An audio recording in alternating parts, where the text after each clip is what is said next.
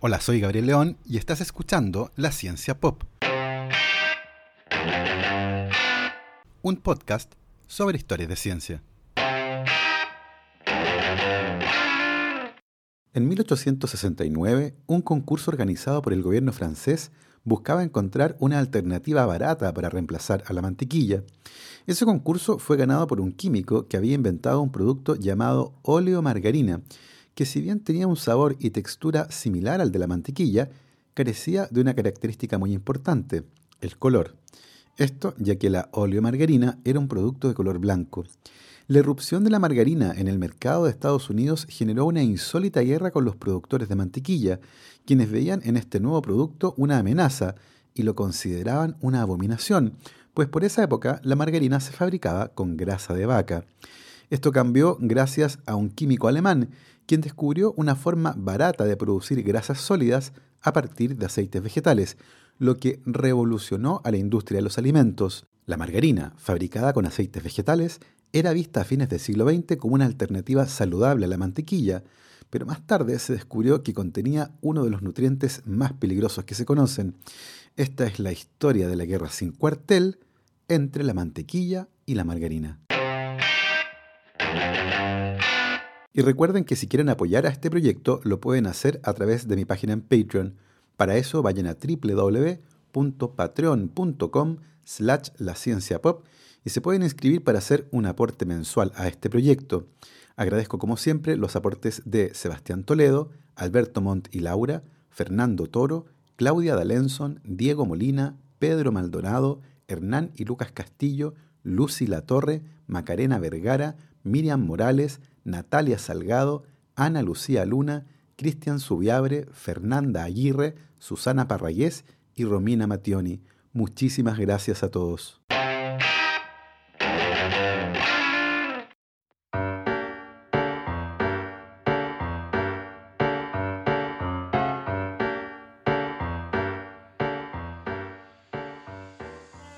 En la estructura de la Torre Eiffel en París están inscritos los apellidos de 72 científicos e ingenieros franceses, apellidos por cierto muy reconocibles, como Laplace, Lavoisier, Ampère, Le Chatelier, Broca, Coulomb, Poisson y Fourier.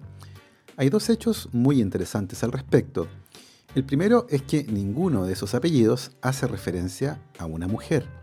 En efecto, solo hombres fueron incluidos en ese homenaje, y algunas mujeres cuyo trabajo fue muy influyente, como el de la matemática francesa Sophie Germain, cuyo trabajo sobre la teoría de la elasticidad fue de hecho usado para construir la torre, fueron excluidos de manera inexplicable. Un segundo hecho interesante es que 70 de las 72 personas mencionadas en ese homenaje estaban muertas cuando la torre fue inaugurada a fines de marzo de 1889. Uno de los que estaba vivo era Michel Eugène Chevreul, aunque disfrutó muy poco de este homenaje ya que murió a los pocos días, a principios de abril de 1889. Químico de formación, Chevreul se convirtió en uno de los científicos franceses más influyentes del siglo XIX, principalmente gracias a su trabajo relacionado con las grasas. En 1813, Chevreul descubrió un nuevo ácido graso, moléculas solubles en aceite y que poseen importantes funciones en las células, y lo bautizó como ácido margárico. Sin embargo, Chevreul no había descubierto un nuevo ácido graso, sino que había preparado sin saberlo una mezcla de dos ácidos grasos, el ácido esteárico y el ácido palmítico, este último desconocido hasta ese momento. Durante el proceso de purificación, Chevreul logró aislar unas escamas que reflejaban tenuemente la luz y que parecían pétalos de margarita. Por esta razón bautizó a su descubrimiento como ácido margárico. Sin embargo, la confusión acerca del origen del ácido margárico y su real composición perduró durante mucho tiempo, pues se pensaba que era una única molécula. La confusión no fue lo único que perduró, también su nombre. En 1869, el emperador Napoleón III lanzó un concurso para identificar a un sustituto barato de la mantequilla, uno que pudiera ser usado por la población más pobre y también en las campañas militares. La mantequilla tiene una historia de unos 4.000 años y cuenta la leyenda que fue descubierta gracias a los nómades de Eurasia, quienes transportaban la leche en bolsas de cuero en sus largos viajes a caballo, y con la agitación del galope era transformada esa leche en mantequilla. Una historia similar hace referencia a los árabes, reemplazando en esa versión a los viajes en caballo por viajes en camello. Como sea, la agitación de la leche es fundamental. La leche es una emulsión de grasa en agua más otros nutrientes. La grasa de la leche en particular se encuentra presente en forma de unas pequeñas esferas de grasa que están envueltas en una delgada membrana. Esa membrana, de hecho, es la responsable de conferirle el color blanco a la leche. Cuando la leche es agitada, la delgada membrana que recubre a los glóbulos de grasa se rompe, liberando a la grasa y otras moléculas presentes en los glóbulos. Una de esas moléculas es de origen vegetal y está presente en la dieta de las vacas, el betacaroteno. Se trata de una molécula de color amarillento y es justamente la que le da el color a la mantequilla. En la leche el betacaroteno están los glóbulos de grasa que están envueltos por la membrana. En la mantequilla el betacaroteno está libre y su color ya no es ocultado.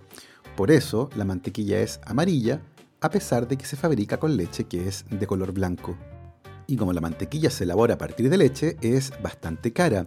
Y por ejemplo, para fabricar un kilo de mantequilla se requieren entre 20 y 25 litros de leche.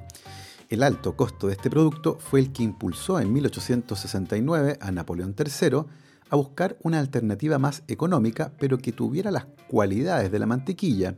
Ese concurso fue ganado por el químico francés Hipólito Mèche-Mouriez, quien había sido discípulo de Chevreul el producto que presentó Mesh Mouries fue bautizado como oleomargarina y uno de sus principales ingredientes era la grasa de las vacas.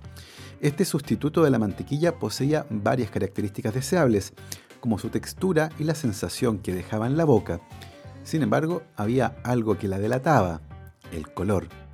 En efecto, la margarina que había preparado Mesh Mouries era de un muy poco atractivo color blanco, en contraste con la mantequilla que es de color amarillo. Y bueno, ustedes ya saben de dónde viene ese color.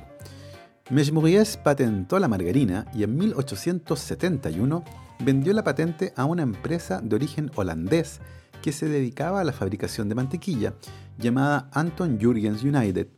Sin embargo, Meshmouries nunca obtuvo ganancias por la margarina y murió en 1880 sumido en la más absoluta pobreza. En Holanda, por otro lado, Jurgens United tuvo gran éxito fabricando y vendiendo margarina y se fusionó con otras tres compañías, dando lugar a la Margarine Uni en 1927. Esta nueva compañía tuvo una corta vida, ya que en 1930 decidieron fusionarse con otra empresa, esta vez de origen inglés, la Lever Brothers. De la unión entre Margarine Uni y Lever Brothers nació Unilever una de las primeras compañías transnacionales de la historia. En 1870, la margarina llegó a Estados Unidos, para alegría de los más pobres, pero provocando el horror universal de los granjeros dedicados al negocio de la leche y que fabricaban mantequilla. Rápidamente casi 40 compañías se pusieron a fabricar margarina en Estados Unidos y ahí comenzó una guerra sin cuartel entre la mantequilla y la margarina. En 1886, y debido a la gran presión que ejercieron los fabricantes de mantequilla, se promulgó una ley que ponía altos impuestos a la margarina e incluso se llegó a prohibir en algunos estados como Michigan, Ohio, Pensilvania y Wisconsin, este último de gran tradición lechera. En Estados Unidos, el debate en torno a la fabricación de margarina alcanzó niveles insólitos. Los fabricantes de mantequilla, apoyados por algunos congresistas, consideraban que la margarina atentaba contra la forma de vida estadounidense, ponía en riesgo a la agricultura familiar e incluso amenazaba el orden moral. Se consideraba la margarina como un producto abominable que venía de los mataderos y no de las granjas lecheras. Y ese asunto, el que la margarina se fabricara a partir de grasa animal y no de leche, fue el que marcó el debate e impulsó el desarrollo de una tecnología que un siglo más tarde ha tenido consecuencias gigantescas e insospechadas en su momento para la salud de las personas.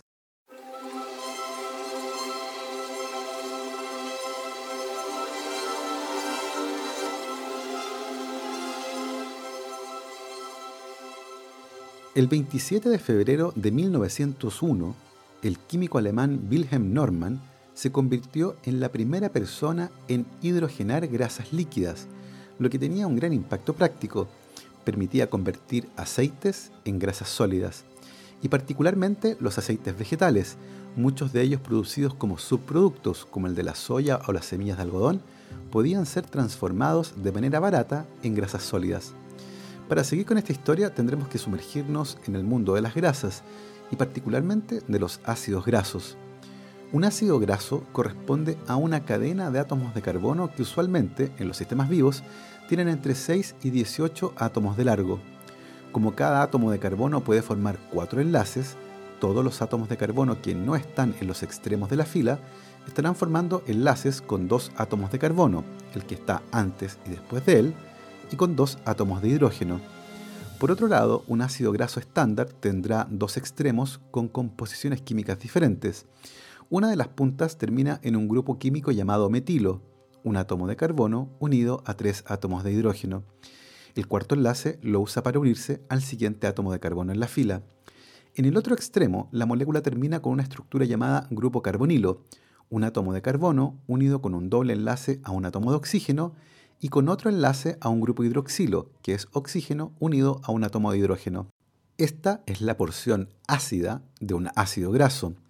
En un ácido graso de 18 átomos de carbono, una punta tiene entonces un grupo carbonilo y el resto de la molécula son átomos de carbono e hidrógeno.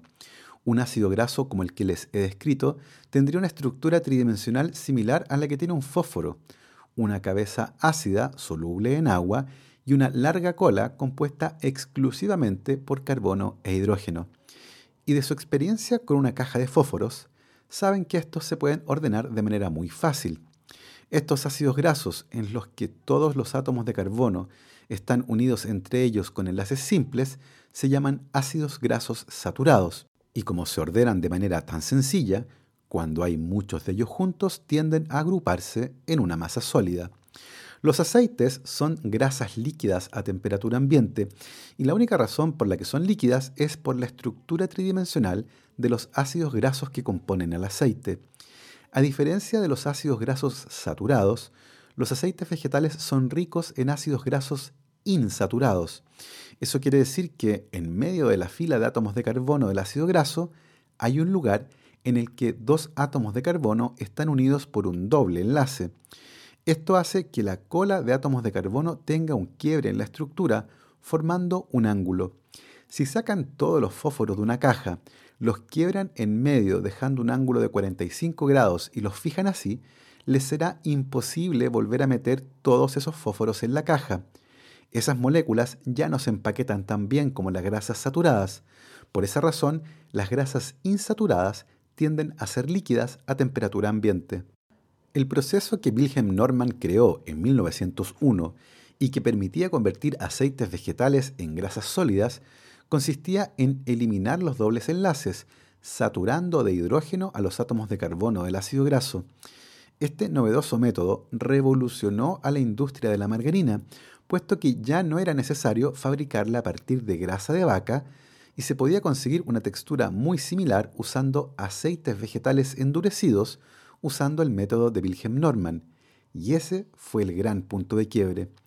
A mediados del siglo XX se generó una suerte de consenso con respecto a la peligrosidad de las grasas saturadas de origen animal y su impacto en la salud cardiovascular. El corazón es un músculo y como cualquier músculo requiere un flujo constante de sangre rica en oxígeno para poder seguir funcionando. Esto lo consigue gracias a las arterias coronarias que irrigan al corazón. Si esas arterias se llegan a obstruir, el flujo de sangre al corazón disminuye y la falta de oxígeno genera daño en el músculo cardíaco. Si la obstrucción es considerable, puede causar un ataque cardíaco.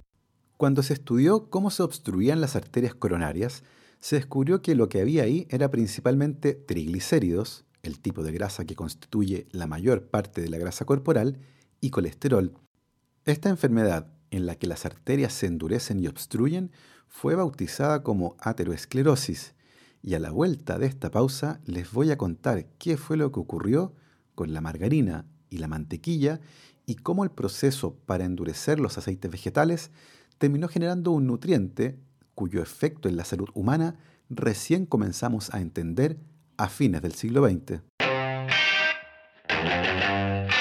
La ciencia pop cuenta con el auspicio de Segesta, gerenciamiento e inspección técnica de obras. Segesta ofrece un servicio personalizado basado en la experiencia en más de 230 proyectos, incluyendo la conducción de procesos de licitación exitosos, supervisión técnica y administrativa de proyectos de construcción y la coordinación de proyectos de arquitectura y construcción, con énfasis en el cumplimiento de estándares técnicos, económicos y plazos. Segesta gerenciamiento e inspección técnica de alta eficiencia para proyectos de construcción, con más de 2 millones de metros cuadrados de experiencia en los ámbitos de retail, industrial, oficinas, salud, educación e inmobiliario. Para más información, visite la página www.segesta.cl.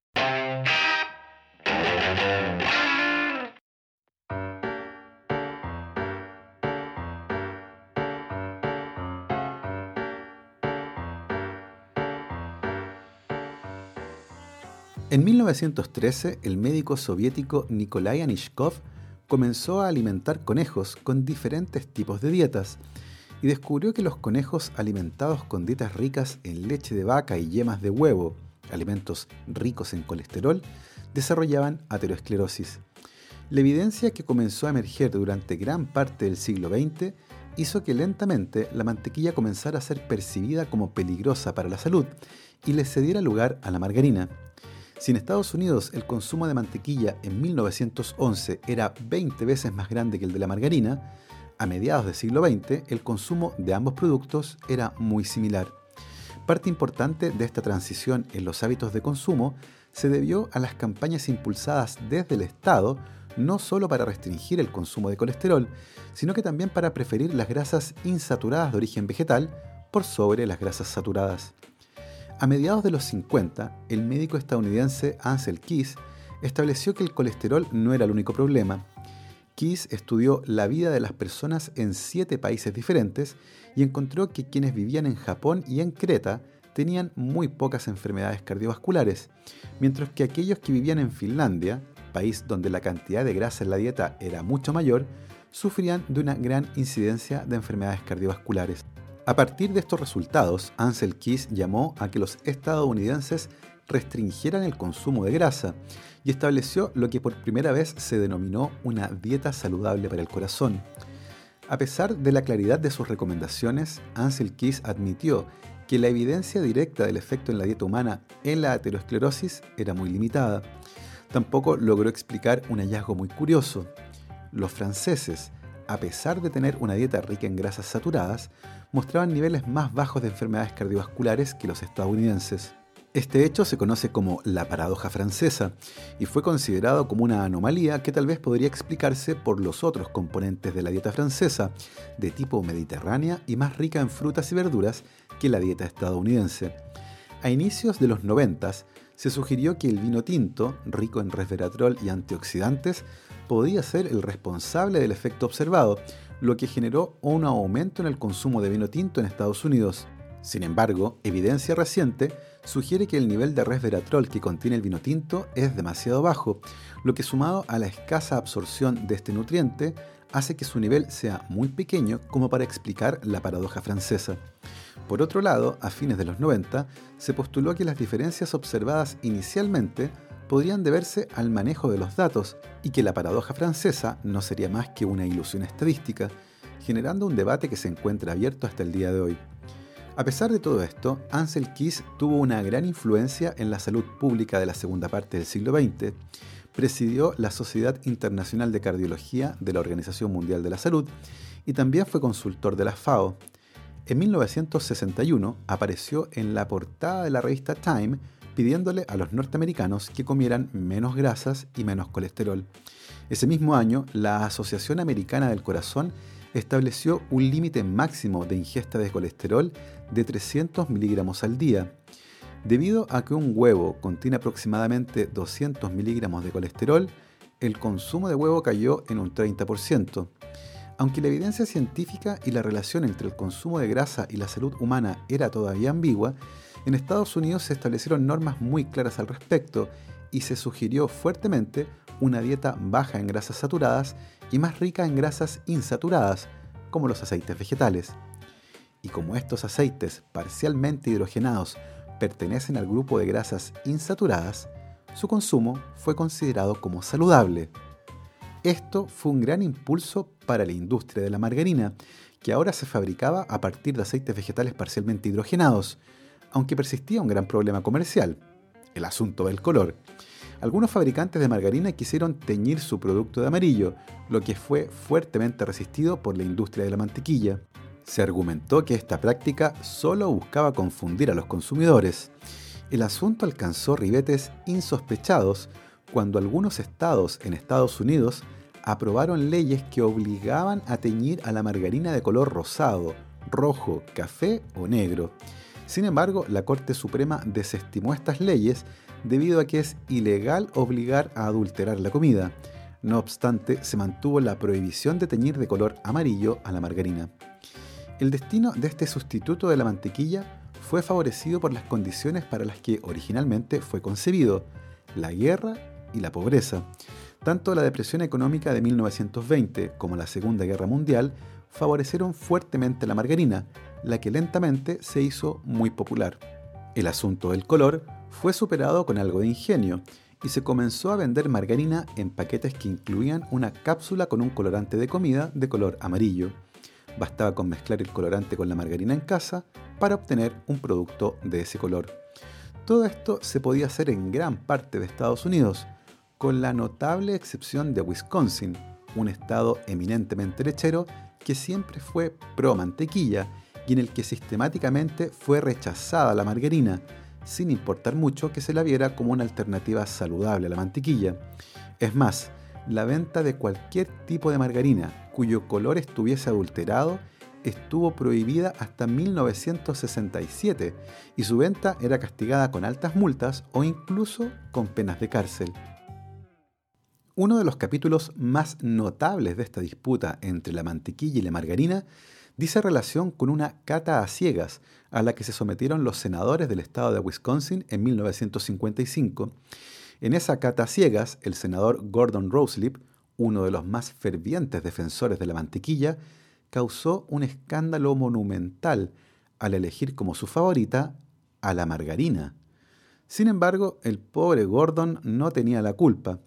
Resulta que después de su muerte en 1989, su esposa confesó que, preocupada por la salud de su marido y espantada por su alto consumo de mantequilla, la que era vista como peligrosa para la salud, comenzó a contrabandear margarina amarilla desde Iowa, la que el senador comió feliz durante años pensando que era su amada mantequilla, sin sospechar que estaba comiendo margarina.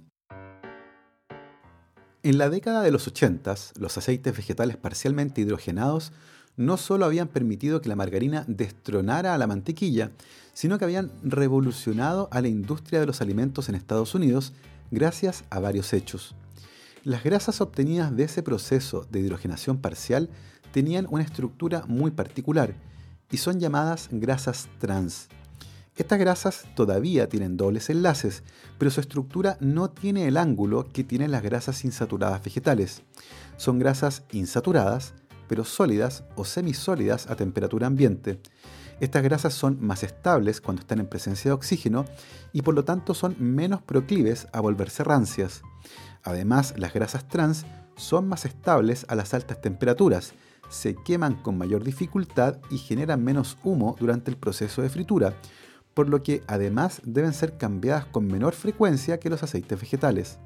Las grasas trans además tienen un sabor más neutro, por lo que no interfieren con el sabor de las comidas, tienen una textura similar a la mantequilla y son extraordinariamente baratas.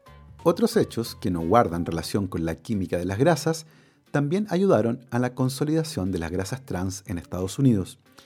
En 1956, el Congreso aprobó la construcción de las carreteras interestatales, lo que fue un gran impulso para las cadenas de comida rápida, que ahora tenían miles y miles de kilómetros disponibles para poner más locales y alimentar a los conductores y transportistas.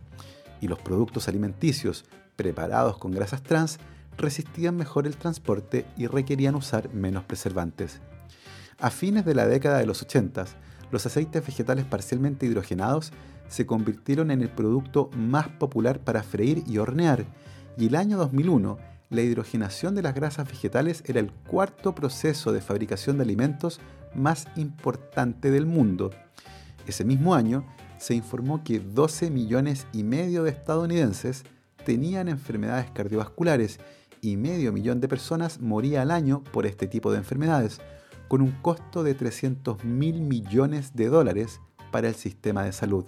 Claramente, la situación epidemiológica no había mejorado, a pesar de todas las campañas para disminuir el consumo de grasas saturadas, colesterol y el recambio por las grasas vegetales parcialmente hidrogenadas, que hizo la industria de los alimentos durante la segunda mitad del siglo XX. En 1981, un grupo de investigadores encontró un vínculo entre las enfermedades cardiovasculares y los aceites vegetales parcialmente hidrogenados, particularmente las grasas trans. En 1990, la revista New England Journal of Medicine publicó otro artículo que confirmaba los hallazgos de 1981. En 1993, investigadores de la Universidad de Harvard publicaron un estudio que sugería que reemplazando solo el 2% de la ingesta diaria de energía proveniente de grasas trans por otro tipo de grasas insaturadas, como las vegetales sin modificar, el riesgo de enfermedades cardiovasculares caía un 33%. Otro estudio subió ese valor a un 53%. La Escuela de Salud Pública de Harvard estima que eliminando las grasas trans de la dieta de los estadounidenses, se podrían evitar 250.000 ataques cardíacos al año y las muertes relacionadas con ellos. A diferencia de los estudios relacionados con el consumo de colesterol y grasas totales, en los que todavía la evidencia es muy poco concluyente y no ha sido posible establecer un consenso claro, no existe evidencia que apunte en otra dirección con respecto a las grasas trans, que hoy son reconocidas como uno de los productos más peligrosos que una persona podría comer de manera recurrente. El año 2002, el Instituto de Medicina de Estados Unidos emitió un informe en el que establecía que no existía una cantidad de grasas trans que fuera segura de consumir y recomendó que se estableciera un nivel máximo de ingesta diaria igual a cero. En ese momento, en el mercado de Estados Unidos, el 95% de las galletas, 80% de los productos congelados para hornear, 70% de las papas fritas envasadas y snacks fritos y el 50% de los cereales en caja contenían grasas trans. Las grasas trans en la dieta se han relacionado causalmente con la aterosclerosis, pero el mecanismo por el cual causan la enfermedad sigue siendo esquivo.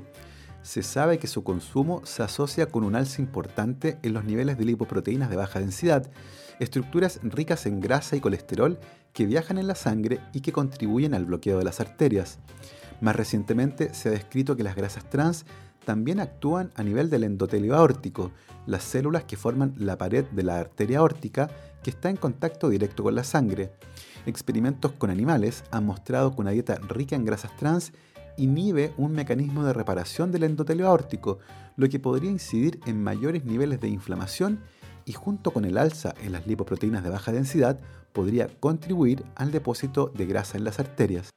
Hoy en día, la fabricación de margarina ha cambiado y el uso de aceites vegetales parcialmente hidrogenados ha sido reemplazado por otros métodos que permiten generar un producto con muy bajos niveles de grasas trans, las que se encuentran presentes en algunos productos naturales en cantidades muy bajas. Por ejemplo, la mantequilla contiene hasta un 3% de un tipo de grasa trans, pero de manera interesante se ha descubierto que ese tipo de grasa trans tiene efectos benéficos para la salud cardiovascular, lo que sugiere que no todas las grasas trans tienen un efecto negativo para la salud, particularmente aquellas derivadas de animales rumiantes. Actualmente, el consumo de grasas trans derivadas de aceites parcialmente hidrogenados ha sido disminuido en todo el mundo y se espera que sea eliminado más o menos de manera total de la dieta de aquí a algunos años más. Esa ha sido nuestra graciosa y grasosa historia de esta semana. Espero que la hayan disfrutado. Nosotros, como siempre, nos escuchamos la próxima semana para un nuevo y entretenido capítulo. Recuerden lavarse las manos y que la ciencia los acompañe.